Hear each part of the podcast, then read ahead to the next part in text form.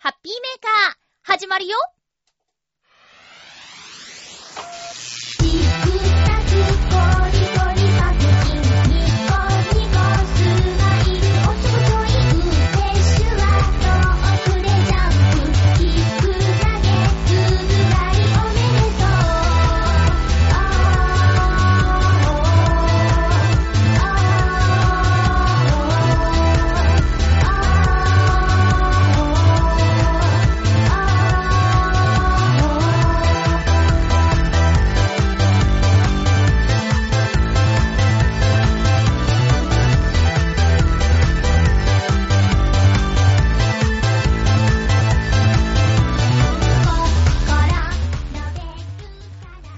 21日、まゆっちょのハッピーメーカー。この番組は、ハッピーな時間を一緒に過ごしましょうというコンセプトのもと、ちょあへよ .com のサポートでお届けしております。5月21日だって、っていうことは、この放送で、33歳最後の放送ということになりますよ、皆さん今日も最後まで1時間、よろしくお願いします。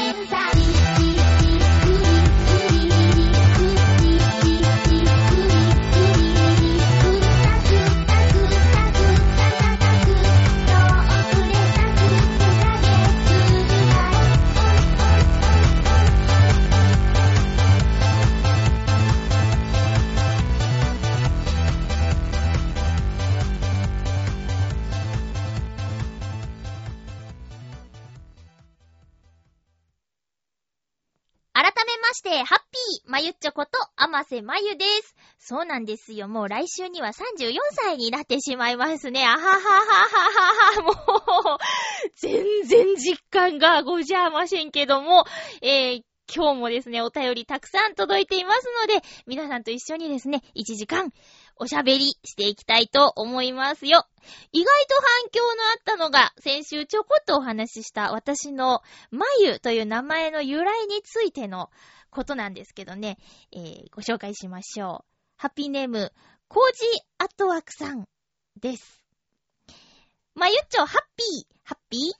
まゆっちょの名前がキャプテンハーロックから来ていたとは知りませんでした。ということは、スリーナイン方面からだったらメーテルとか、ヤマト方面からだったらスターシャとか、デスラーとか、アナライザーとか、そんな名前になっていた可能性があるんですね。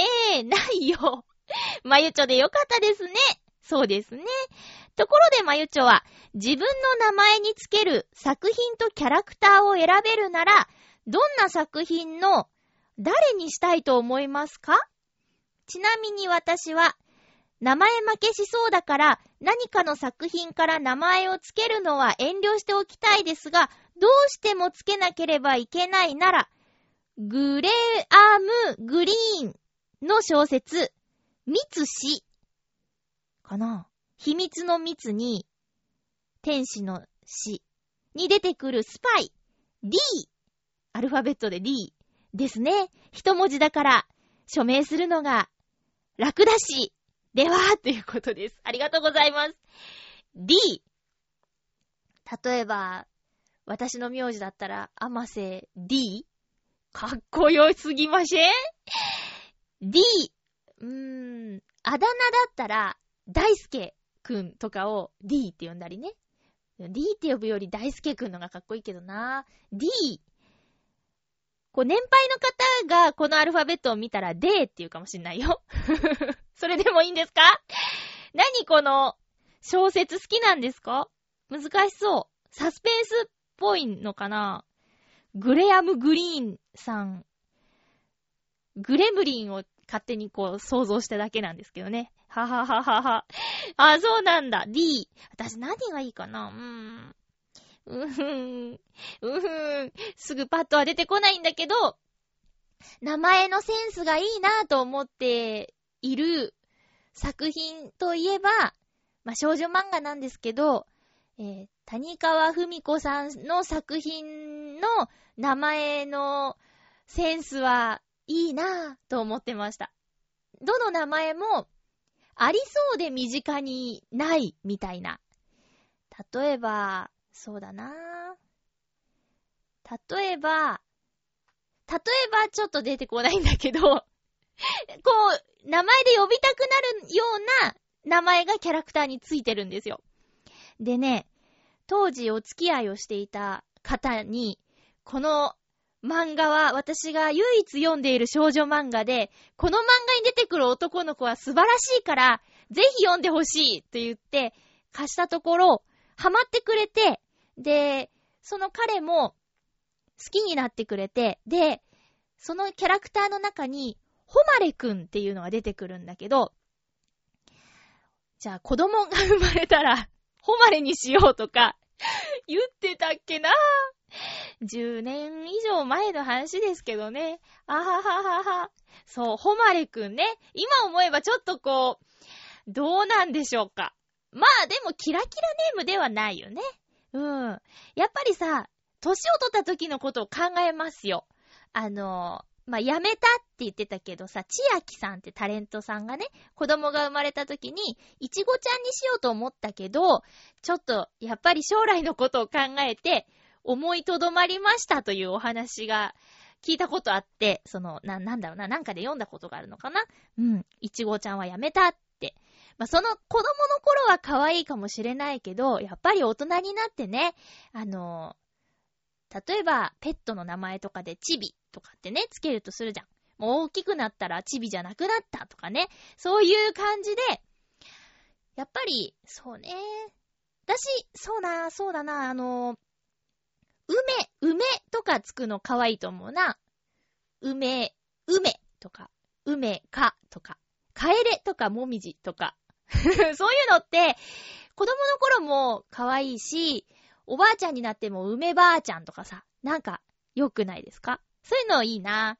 まあ、まゆは、まゆはね、うん、私ね、講師に言われてひどく傷ついたことがあるんだけど、お前はまゆだからいつまで経っても殻が破れねえんだ、みたいなね、ことを言われたことがあって、はぁーと思った。うん。はぁと思うからダメなんだろうね。何くそうと思わないといけなかったんだけど、そうだよね。私、眉だもんなーって思っちゃうのが、私のいけないところなんだな。やっぱりさ、名前に引っ張ってもらったりとか、することってあるじゃないですか。私よく言われます。甘瀬まゆ本名なんだけど、あの、名前は声優さんっぽいねとかってもうずーっと言われ続けてきたよ。うん、名前負けしてるなとか。すん、それってね、結構傷つきますよ。だって自分のせいじゃないじゃん。生まれた時にはもう甘瀬まゆだったんだから、生まれた時？生まれてね、何週間か目にはもう、ね、その名前だったんだから自分の意思じゃないじゃんそうやってね、ちょっとね、言われてもなーみたいなのありますよ。うん。何の話？そうそう。自分につけるならね、そうだな、谷川文子さんの漫画のキャラクターの中から、だったら、ほぼほぼどれでも大丈夫です。うん、です。D はね、D はちょっとスパイっぽいっすよ。かっこいいけどね。えー、っと、ありがとうございました。デスラーじゃなくてよかったっす。続きまして、えー、っと、ハッピーネーム、水なぎさんからいただいております。よ。はい。えー、まゆっちょハッピーハッピー？宇宙海賊キャプテンハーロックの話題について、マユッチョの名前の由来が、まさか、宇宙海賊キャプテンハーロックから来ているとは、初めて聞いたような気がします。そうかも、言ってなかったかも。マユッチョが気にされていた、マユちゃんですが、このキャラクターは、テレビ版宇宙海賊キャプテンハーロックのオリジナルキャラなので、ほう、残念ながら、ハーロックが登場する他の作品には一切登場しません。えー、そうなの？ただ、テレビ版のハーロックは、最後は侵略者、マゾーンを撃退して、大、大団円、大円団かな？迎えているので、その後は幸せに暮らしたのだと思っています。ひょっとしたら大人になってから、アルカディア号に父と父の親友ハーロックを慕って乗り込んでいるかもしれませんね。おー、女海賊。かっけー。ここで、眉というこの周囲の人間関係についての豆知識です。眉の父親は、大山土郎。うん。大山眉ってこと？まま、ま、まん眉。言いにくいですね。えーと、えーと、ハーロックの親友にして、ハーロックたちが乗るアルカリア号を作った科学者です。容姿は背が低くガニ股で、どの強いメガネをかけ、マントとツバの大きな帽子をかぶっています。おー、なんか39の車掌さんが出てきたな、今。えー、愛飲しているお酒は美少年。これ実際あるやつじゃないですか。機械化、機械化人を倒せる唯一の銃、戦士の銃の制作者でもあります。おと、ここまでは松本零士さんの原作コミックにも出てくる共通の設定です。テレビ版で眉を出すにあたり、とちろうの娘ということになったわけですが、原作でとちろうは娘はいません。ほうほー。そして、とちろうの唯一のパートナーとなるのが、女海賊、エメラルダス。ただ、二人は結婚をしていませんし、子供がいませんので、テレビ版の眉の母親の名前は、判権の関係でエメラーダという名前に変更されています。設定も色々と変わっているようです。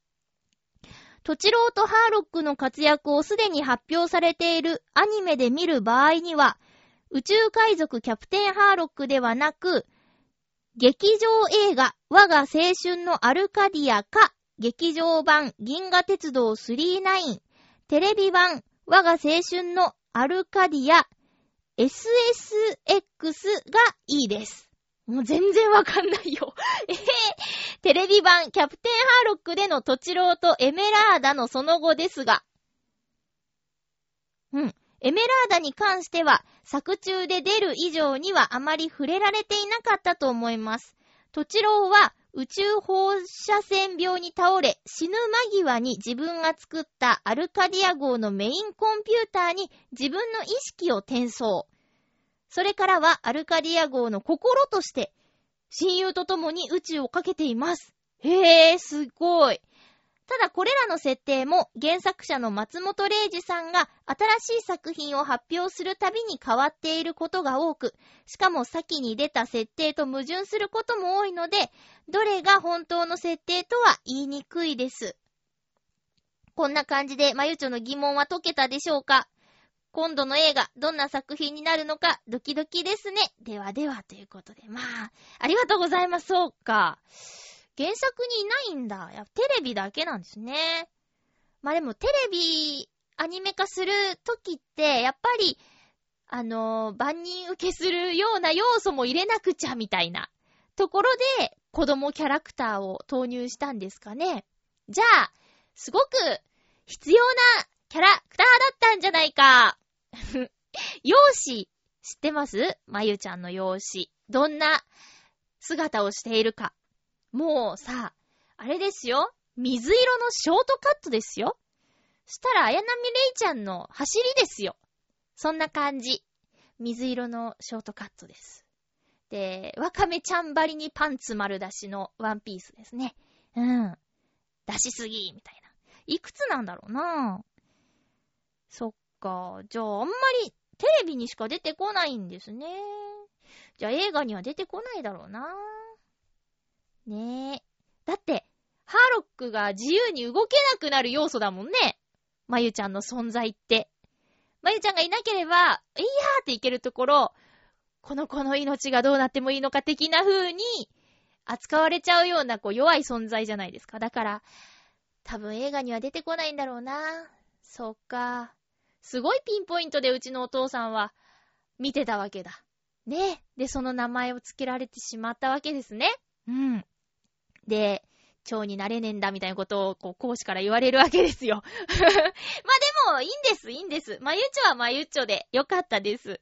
いろいろありがとうございました。その他にもね、声優さんについてもバーっといっぱい書いてくれてるんですけど、ちょっと割愛させていただきます。なるほど。私だけ楽しみました。皆さんはググってくださいね。水なぎさんありがとうございます。もう本当に知識が広いですね。えー、っと、私はですね、あー、今週、今週？じゃあ、先週末、金曜日に、浦安のブライトンホテルで行われたフレンドリーコンサートというのに行ってきました。あの、いろんなアーティストさんが、ブライトンホテルのロビーで、あの、演奏したり歌ったり踊ったりとかっていうのを毎月やっているんですけれども、今回、今月5月は、ミッチェルさんが登場。あの、ミチルというアーティストネームに変えまして、相性はミッチェルさんなんですけどね、えー、ショコラビットの皆さんと一緒に演奏していました。ショコラビットというのは全員が女性のバンドなんですけど、えー、ピアノ、サックス、パーカッション。もう一人、あの、ベースあの、ボンボンボンの人がいるらしいんですけど、今回は、えー、3名と、あとミッチェルさんの4人の女性だらけのバンドで、まあこれがかっこいいし可愛いいし、すごく良かったですよ。で、なんだろうな、そのロビーはドーム型に吹き抜けになってて、音がすごく響くんですよね。で、ミッチェルさん、えっとね、2ステージやったんですけど、もうどちらのステージもガラッと曲目を変えてきてくださったので、えー、まあ、そうだな、1時間、ミッチェルさんのライブだったと言っても過言ではないですね。で、オリジナルソングも歌ったんだけども、カバーもいろいろやっていて、映画の音楽とか、あと、上を向いて歩こうをアンコールで歌っていたりとか、えっ、ー、と、初めて聞くお客さんもおそらくいたと思うんですけど、すごく、こう、年、年齢層も幅広くてね、いろんなお客さんが楽しめるような選曲だったんですよね。私もすごく良かったなと思います。で、CD の中に入っているんですけども、君が生まれた日っていう曲がありまして、ミチェルさんのオリジナルソングでね。で、これを生で聴いて、生で聴くのは2回目だったかなだけど、前回聴いた時よりも、ずっとずっと良くて、あの、素敵だなぁと思って聴いてたんだけども、私のすぐ近くに座っていた女性のお客さんがね、ご自身もお子さんがいらっしゃるみたいで、で、その、子供が生まれた時のお話がメインになっている歌詞なんですけど、ぐっと来てしまったみたいで、もうおえつ状態で、う、う、うって泣いちゃってて、それが気になって私は泣けなくなってしまいました。うん、でもね、すごいでしょ？人をそんなにも感動させちゃう歌、声、雰囲気作り。だからミッチェルさんのことを改めてすごいなと思いました。MC になるとね、突然、何ですかね、おばちゃんキャラになるんですよ。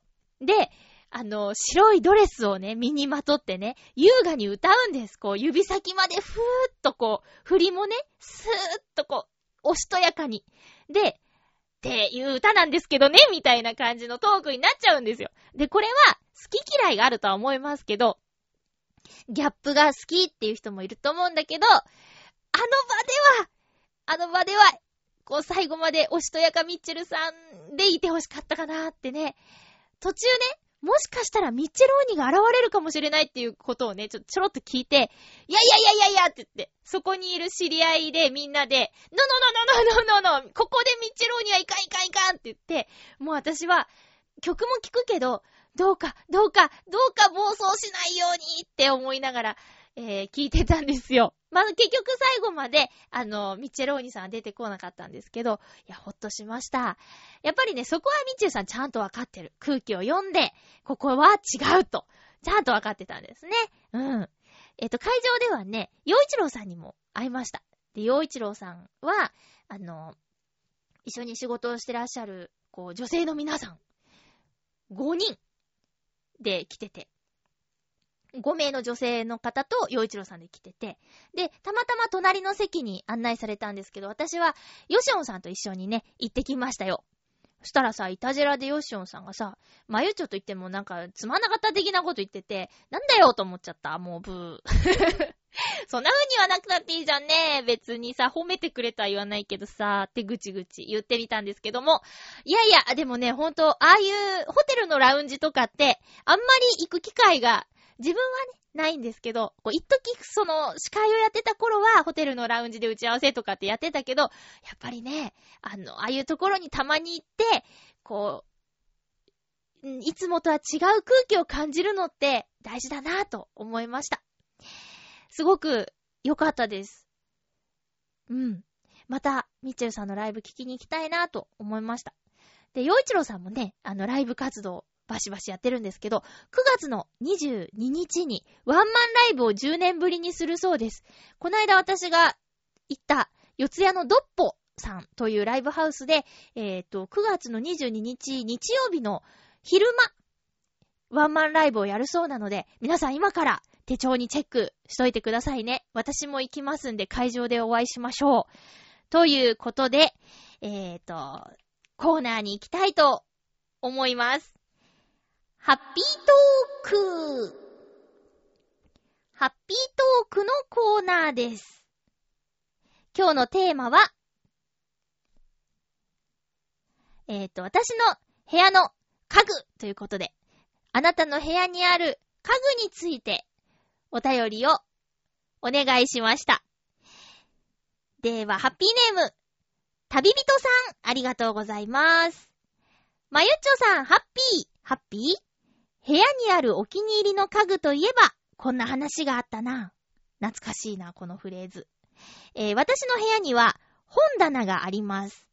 とは言っても、収納されている本のほとんどが漫画本だったりする。笑い。でもちゃんと鉄道の本もあるよ。中でも、デアゴスティーニ発行の週刊鉄道データファイルはものすごいです。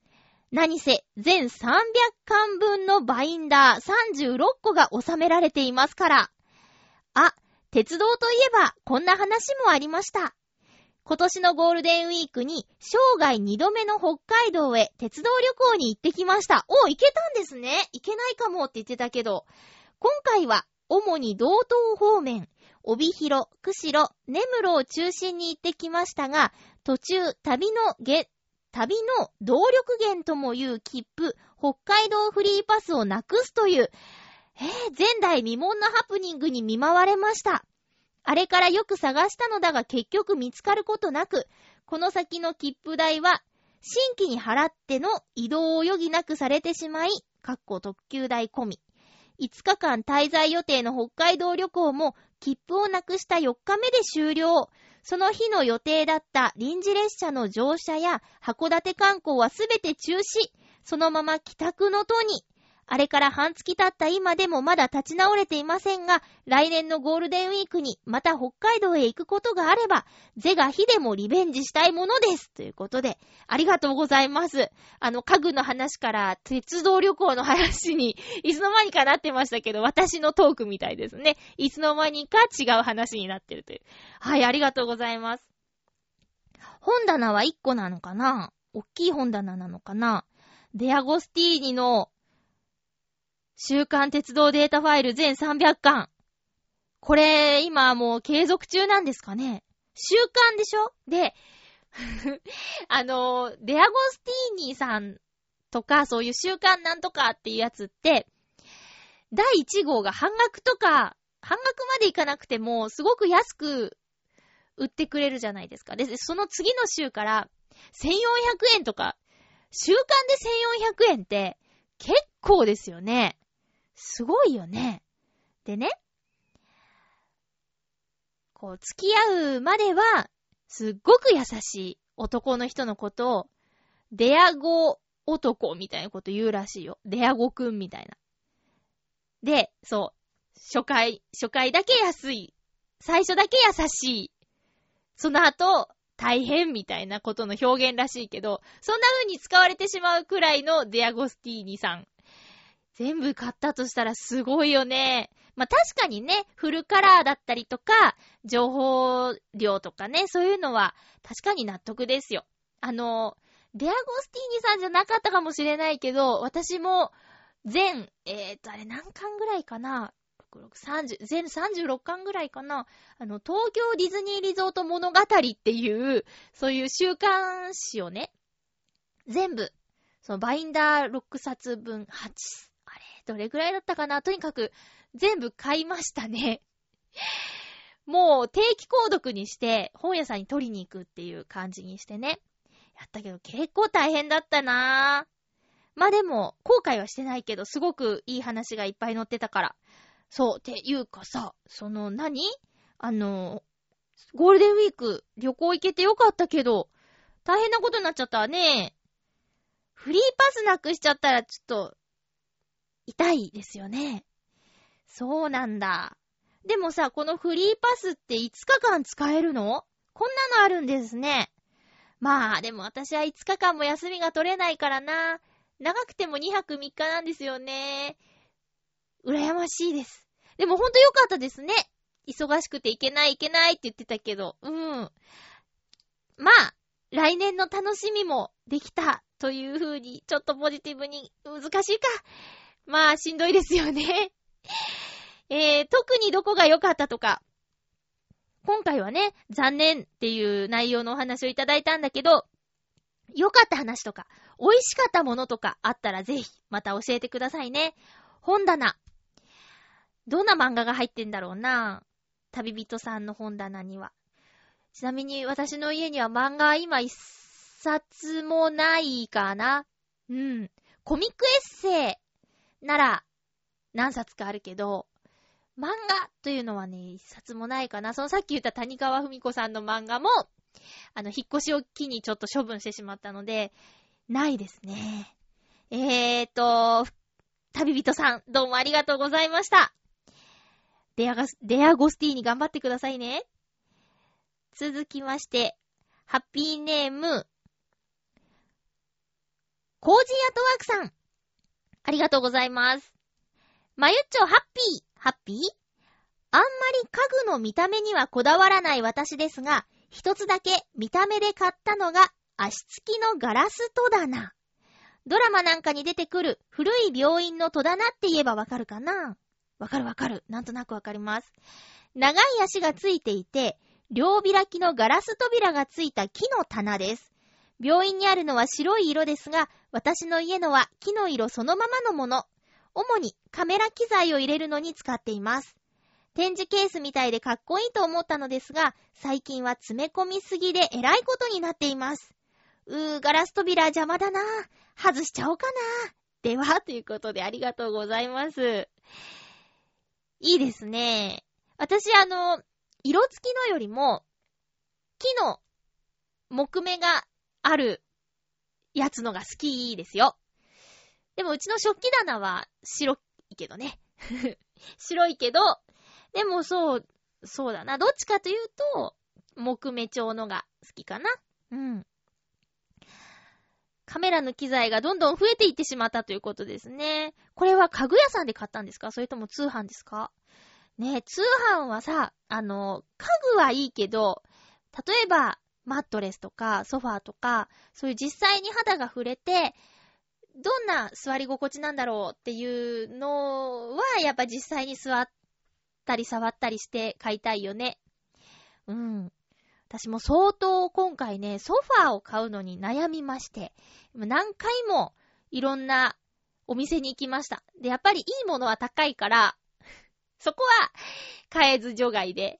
で、えっ、ー、と、お値段以上に取りに行きました。南砂町っていう浦安から、1、2、3個目の駅にね、ニトリっていう、まあ、結構有名かな家具屋さんがあってね。で、お手頃価格で、なかなか品揃えも良くてっていうところにもうトータルで、7、8回ぐらい行って、布にするか、革にするかとか、ソファーね、どうしようって。で、背もたれが、通常のと、こう、頭まで寄りかかれるような背が高いやつと、あったり、あとは、大きさ一人掛け1.5、2、3とか、あの、サイズの問題とか、いろいろとね、悩んで悩んで。結局、いいものに出会えました。で、それが先週届いたんですけど、まあ、部屋にも馴染んで、で、とてもいい感じです。ちょっとね、あの、1LDK に住んでるんですけど、今までではちょっと殺風景だったんですよ。前、ワンルームから、ワンルームの部屋から今のところに引っ越してきたんですけど、あの、ワンルーム分の家具しかなくて、すごくね、殺風景だったんです。無駄に広いんでね、うち。そう。で、で、ソファーぐらい置かないと、友達を呼んでもくつろいでもらえないなと思って、買わなきゃ買わなきゃと思いながら、半年ぐらい、もう半年ですね。うん。ぐらいになっちゃって。で、ようやく、くつろぎスペースができたかなというところで、これからもうちょっと片付けて、えー、友達呼びたいなと思ってますよ。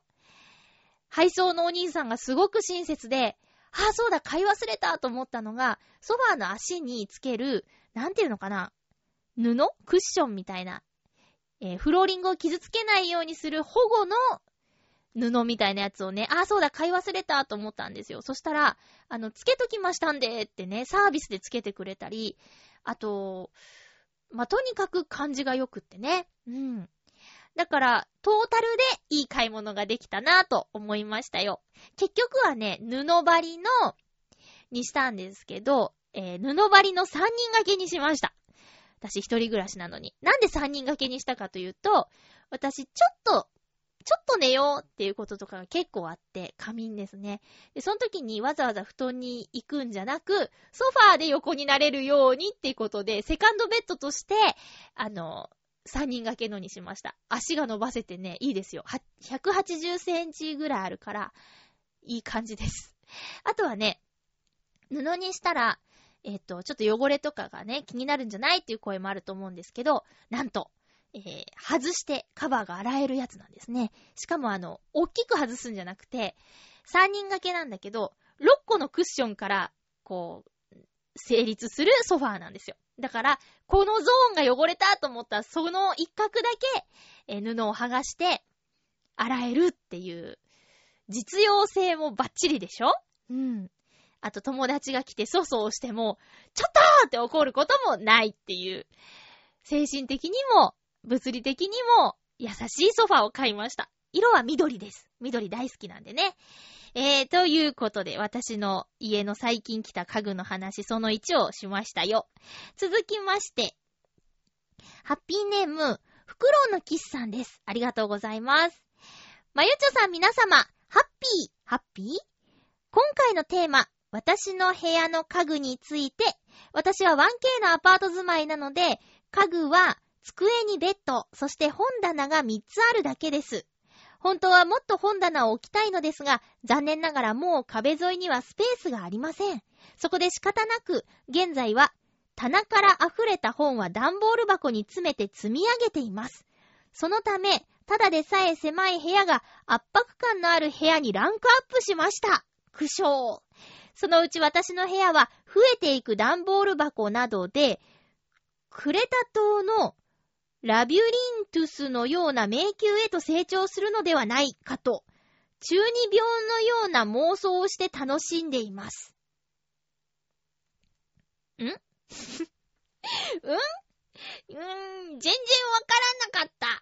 えー、例えば、頭上から大量の本が降ってくるトラップとか作れそうな気がしますね。ああ、でも地震で本棚や箱が崩れたりしたら、ラ、ラビュリントゥスに閉じ込められていたミノタウルスの役を私が演ずる羽目になりそうですね。なるべく気をつけることにします。苦笑。それではということでした。ミノタウルスはなんか聞いたことがある気がする名前やな。ラビュリントゥスに閉じ込め、うーん、うーんと。あ、そう。あとね、中二病ってさ、どんな病気なの？たまに、こう、聞きますよね。えー、っと？あー、iPad の辞書には入ってないですね。中二病。あー、間違えて保存しちゃった。えっと、よく聞くけど、よくわかんない言葉ってありますよね。例えば、この放送をね、もし、まあ、いたじらは聞いてるけど、ハピメは聞いてるかわからない、えっ、ー、と、ゆこちゃんのね、ママが聞いてたとしよう。うちのお母さんが聞いてたとしよう。そしたら中二病ってわかんなくない？で、ね、そんなお母さん世代じゃなくても、私わかんないしな。あ、ちょっと検索かけてみたよ。中二病は、中学2年生頃の思春期にありがちな自意識過剰やコンプレックスから発する一部の言動傾向を揶揄した俗語である。ん？基本的には精神的に不安定になる思春期に成長する自意識と残った幼児性の間で背伸びをするような言動、そのためにおかしな行動をとってしまうことを言う。名前に中二とつくが大人にも使われる。へぇー。いまいちよくわかんないな。ふーん。あ、そうですか。ふーん、うーん。ごめん、な、な、なんかちょっとなんて言っていいかわかんないや。そうなんだ。全然知らなかった。ありがとうございます。あとはなんかいろいろ、なんだ？あのー、なんて言うんだっけ、こういうの。歴史じゃなくて、えっと、神話？うーん、伝説？かなラビュリントゥス。ラピュタじゃないよね。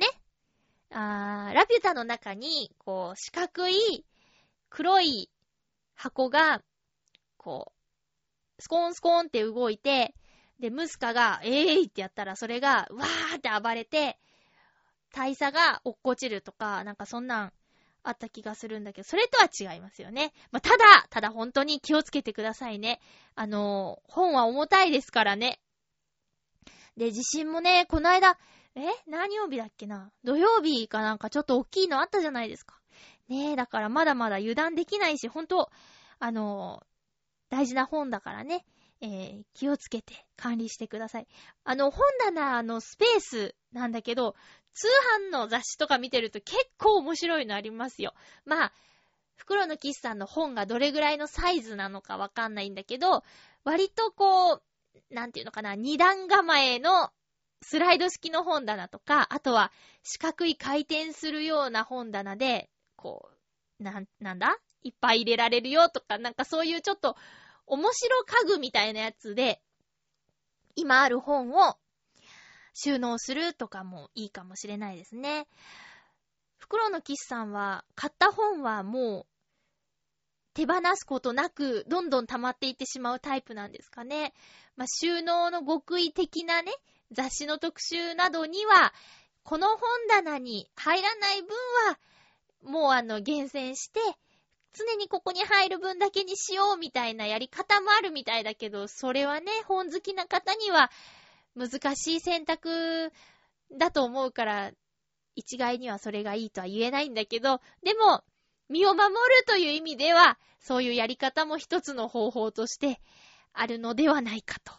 気をつけてくださいね。なんだっけ？ラビュリントゥスにならないようにじゃなくて、ミノタウルスにならないように気をつけてくださいね。メールありがとうございました。えー、っとね、もう一つ最近ね、家具を買いましたよ。テレビ台を買いました。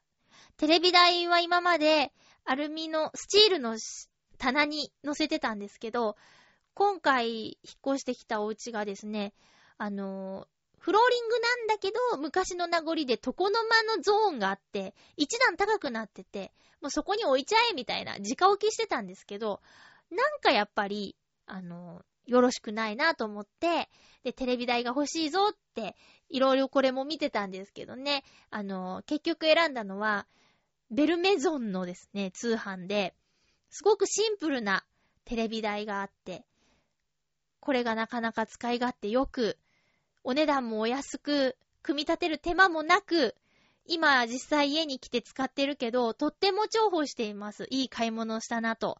迷って迷ってやっと出会えました。あとは私今ね、欲しいのはベッドですね。あのー、マットレスを直に引いて使ってるんですけど、やっぱりね、気がついたんですよ、私。あのー、3時間以上寝ないから、今までそんなに気にならなかったんだけど、ある時、無茶をしすぎて、目覚ましをかけずに寝たら、6時間ぐらい寝ちゃったことがあって、で、起きて、いつものようにマットレスを畳んだら、マットレスの下がね、湿気で濡れちゃってたんですよ。で、うーわーと思って、いつも3時間だからこんなに濡れるまで寝ないなーって思ってたんですけど、ちょっと長い時間寝るとこうなっちゃうのかって。そしたらやっぱり、あの、スノコベッド的なやつがないと、これから梅雨の時期だしね、嫌だなぁと思って、それでベッドが今欲しいんですよね。で、ソファーを買った時にニトリでいいなぁと思ったやつをくださいって言ったら、これはね、あの、今品切れで次6月中旬ぐらいになりますって言って、あの、じゃあいいですって帰っちゃったんだけど、結局あれから探してもやっぱりあの時のベッドが一番良くて、け、あの、注文しとけばよかったと思って。もう5月も下旬だもんね。そんなにだから6月中旬ってすごく先のことだなって思ってたけど、そうでもないってことに今更気づいてね、また買いに行こうと思っています。えー、お気に入りの家具。まあ、家にいるとき、目にするものだし、そんなちょいちょい買い替えるものでもないからね、今までは、あの、安くて、分解できるものだったら何でもいいやと思ってたけど、ちょいちょい意識していいものを買うようにしたいなと思います。せめてね、値段じゃなくて気に入る気に入らないのところでね、いいものに出会っていけたらなと思っています。皆さんメッセージどうもありがとうございました。以上、ハッピートークのコーナーでした。それでは、コーナー行きましょう。お、結構時間が過ぎてしまっておりますね。映画、映画のコーナー。ハッピーネーム、北の大熊さんからいただきました。ありがとうございます。こんばんは、こんばんは。お色気映画が大好きな北の大熊です。最近は、レーティングを上げると収益が下がるという理由で映画のお色気シーンが減っているようです。わざわざ映画館に行ってまで無難な映像を見せられても困るので、レーティングの高い映画もどんどん見に行って収益に貢献しましょう。レーティングってなんだ？レーティング？レー、レーティング？レーシックじゃないよね。レーティング。あ、でもきっと、あれだよね。年齢制限のことかな。ね、ね、そういうことですよね、多分ね。で、アイアンマン3のコーナー コーナーになっちゃった。アイアンマン3では、アベンジャーズのヒーローたちが誰も助けに来ない理由が語られなかった件について、まゆちはどう思いますか？はあ、確かにそうだね。何か一言理由があるのかと思っていたので、僕はやきもきしながら、嘘、もやもやしながら見ていました。アイアンマンシリーズは、他のマーベル作品に比べてコメディ要素が多くて楽しかったのですが、3はシリアス展開が多めになっていて少し残念でした。確かにそうだね。アイアンマンなら最終作を痛快に終わらせてもよかったと思います。マーベル作品恒例のクレジット後のおまけは最高に笑いました。うんうん。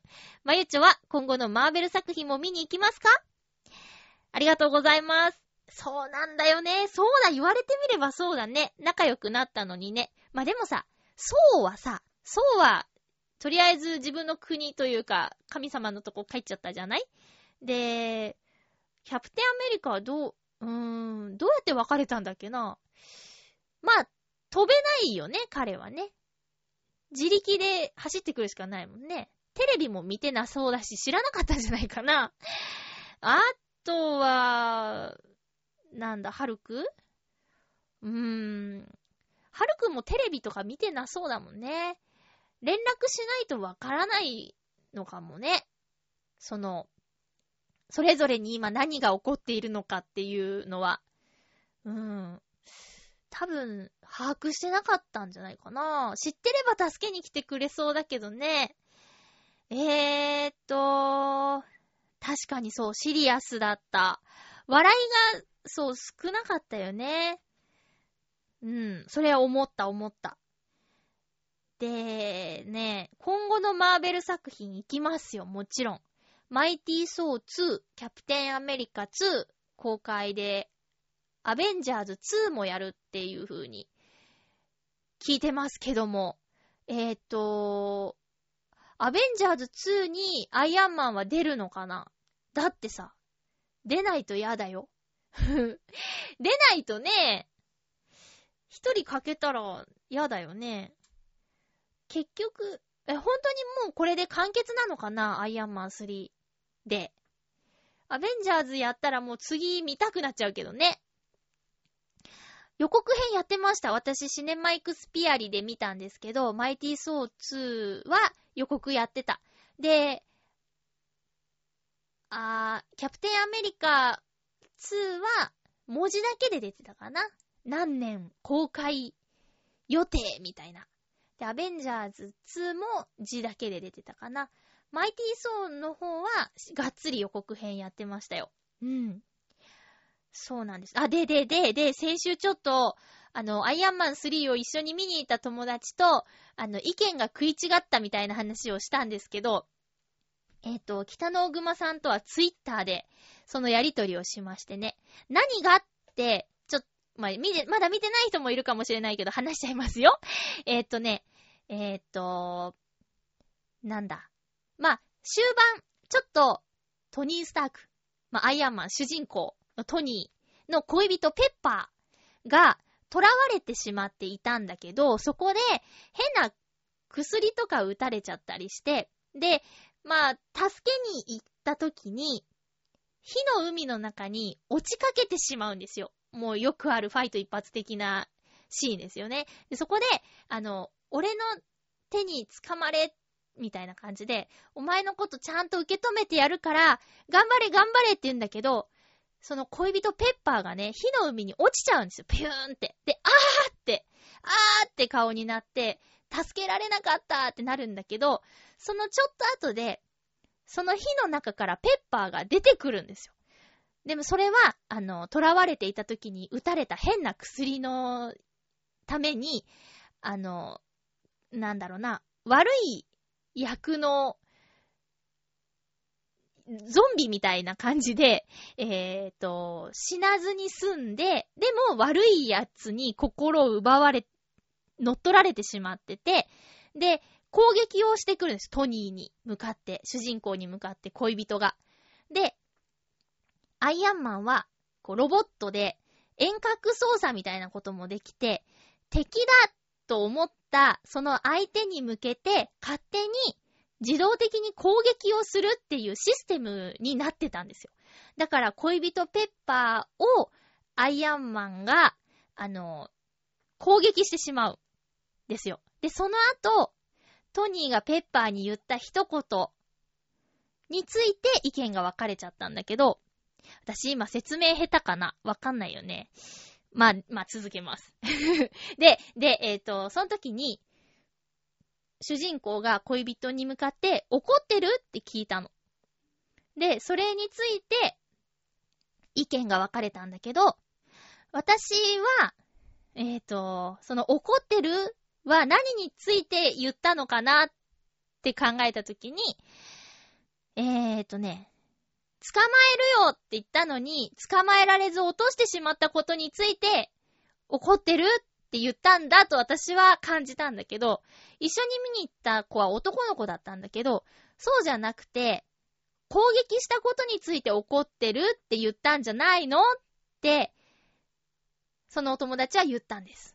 でも、恋人のペッパーだったら、あの、そういうシステムになってることを知らないはずないし、どっちかというと、捕まえてもらえなかった、助けてもらえなかったことの方が、ショックなんじゃないかなと思ってね。うん。だって、その後、もう死んじゃったと思ったわけですよ、トニーは。その、ゾンビみたいになるって知らなかったから。だからもうその段階で取り返しがつかない状態じゃないですか。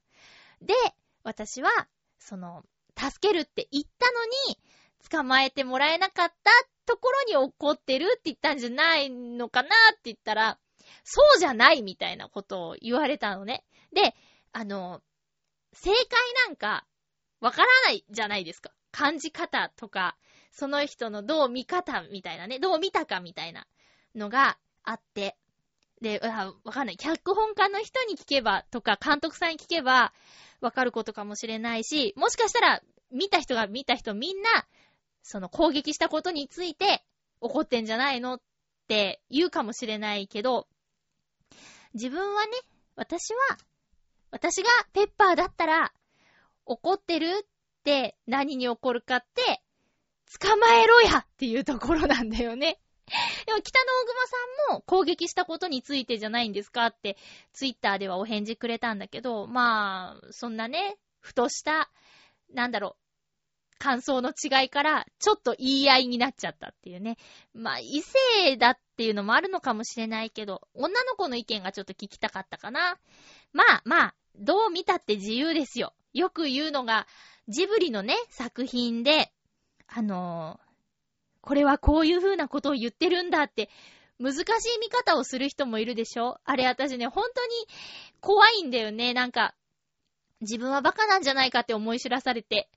もうただ単純に景色が綺麗とか、キャラクターが可愛いとか、まあ素敵なやりとりだことって言ってジーンとするぐらいじゃなくて、実はこれは精神的にはこうで、こういうのがこうなってっていう解説をする人と見るのがすごく嫌なんですよ。うん。で、そう。自由だと。見方は自由だという話でした。えー、っと、えっと、えっと、あ、もう一つお便り。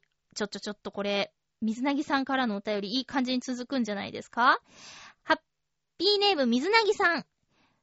まゆっちょ、ハッピー、ハッピー？映画のコーナー宛てです。はい。まゆっちょはもう、探偵はバーにいる2をご覧になったんですね。ひょっとしたらビデオで見るかも、みたいな話をされていたので油断していました。私は初日には予定が入っていけませんでしたけど、早めに見に行こうと思っています。今回メールをしたのは、この作品に関してではなく、宮崎駿監督の7月20日から公開される風立ちぬに関しての話題です。